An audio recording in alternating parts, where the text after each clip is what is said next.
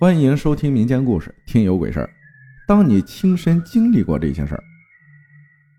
夏天某个雨夜，朋友魏和宋一起去学校的超市买东西，回来后，魏让宋跟他一起去楼道尽头的架子上收衣服。宋懒得动，他就一个人去了。回来后那天他睡得很早，平常都是十点多才睡觉的。我们也没多想，就继续扯东扯西的聊天。不知过了多久。就看见魏从床上起来，然后向门口走去。宿舍门当时是关着的，他到了门前也没有停，就在门口一下一下的撞。我们都懵了，喊他：“老魏，你干啥呢？没睡醒啊？”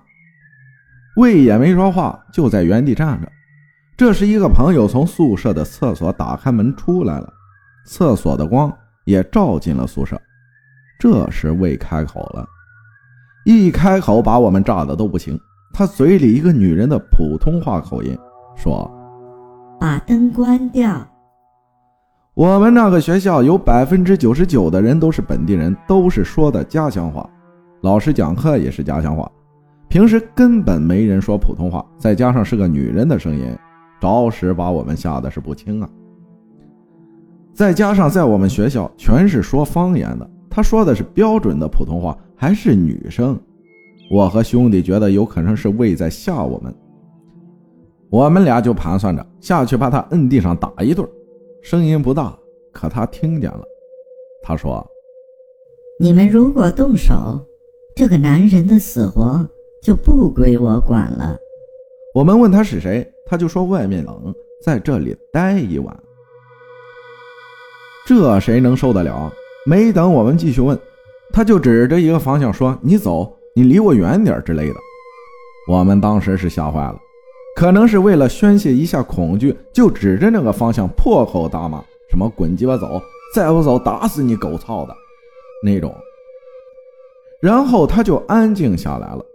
我和兄弟们商量着去叫楼管过来，他又不知道怎么听见了，说：“别叫他，如果叫他，这个男人的死活就不归我管了。”感觉他就是怕楼管一样，然后他慢慢的回到魏的床位躺下了。一时间我们也不知道怎么办。后来实在不知道该怎么办，我跟我兄弟还是跑出去叫楼管了。楼管宿舍在走廊的东头，刚走到一半，楼管就迎面走过来了。我们刚想说话，楼管跟我们说：“别说了，我都知道了。”我操！当时楼管直接在我心里封神了，就。然后楼管过去后，他已经躺在床上了。楼管过去坐下，握着他的小腿肚，就跟我们瞎扯淡，为了分散我们的注意力吧。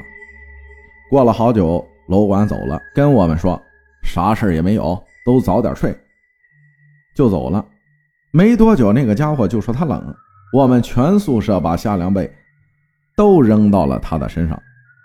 等到大概十二点多，就听见魏说话了，用他自己的声音骂骂咧咧地说：“你们他妈把被子都扔到我床上干啥？热死老子了！”我们就问他刚刚怎么了，他说：“能怎么着啊？睡觉啊。”那天晚上我们也没跟他说什么，夜深了都熬不住了，也就睡了。后来我们去试探过他。他真的什么都不知道，他的样子根本不像是装的，再加上是一个宿舍的，我也了解他，他的笑点很低的那种情况，绝对笑场了，不可能装下去的。后来想想，我们楼管五六十岁的老头了，当过兵，当过老师，什么世面没见过。再后来这件事也闹大了，学校高层都知道了，学校的意思也是。没有什么阴阳鬼怪，相信科学什么的，但事实是怎样的，只有我们几个心里有数。故事发生在我上初三的那年，具体学校名字就不讲了。然后故事中都以姓来代替我们宿舍的成员，还有楼管。我的故事讲完了，阿浩，这事儿确确实实是我亲眼见过的。阿浩，你怎么看呢？感谢小阿刘分享的故事。既然话都说到这儿了，那我就说一个。我曾经上学的时候发生的事儿。我们刚转学到那个学校的时候，住的一个宿舍是瓦房的那种宿舍，就尖顶的，里边有一个三角形的梁。那天晚上是个星期天，我是星期天下午回到的学校，然后其他同学是周一来上学，因为宿舍就我自己一个人。那天晚上下大雨，然后我睡觉的时候，我们宿舍的房梁就吱扭吱扭的响，然后也没在意，就是恍惚间好像有个影子在那上边。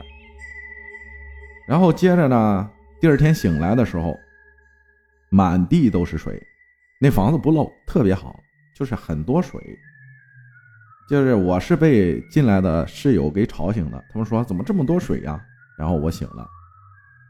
之后的事情就听说的有点奇怪了。我们那个宿舍曾经有学生因为学习的压力上吊自杀过。然后隔壁高年级宿舍的那些学长说，那天晚上我们宿舍里一直有声音。感谢大家的收听，我是阿浩，咱们下期再见。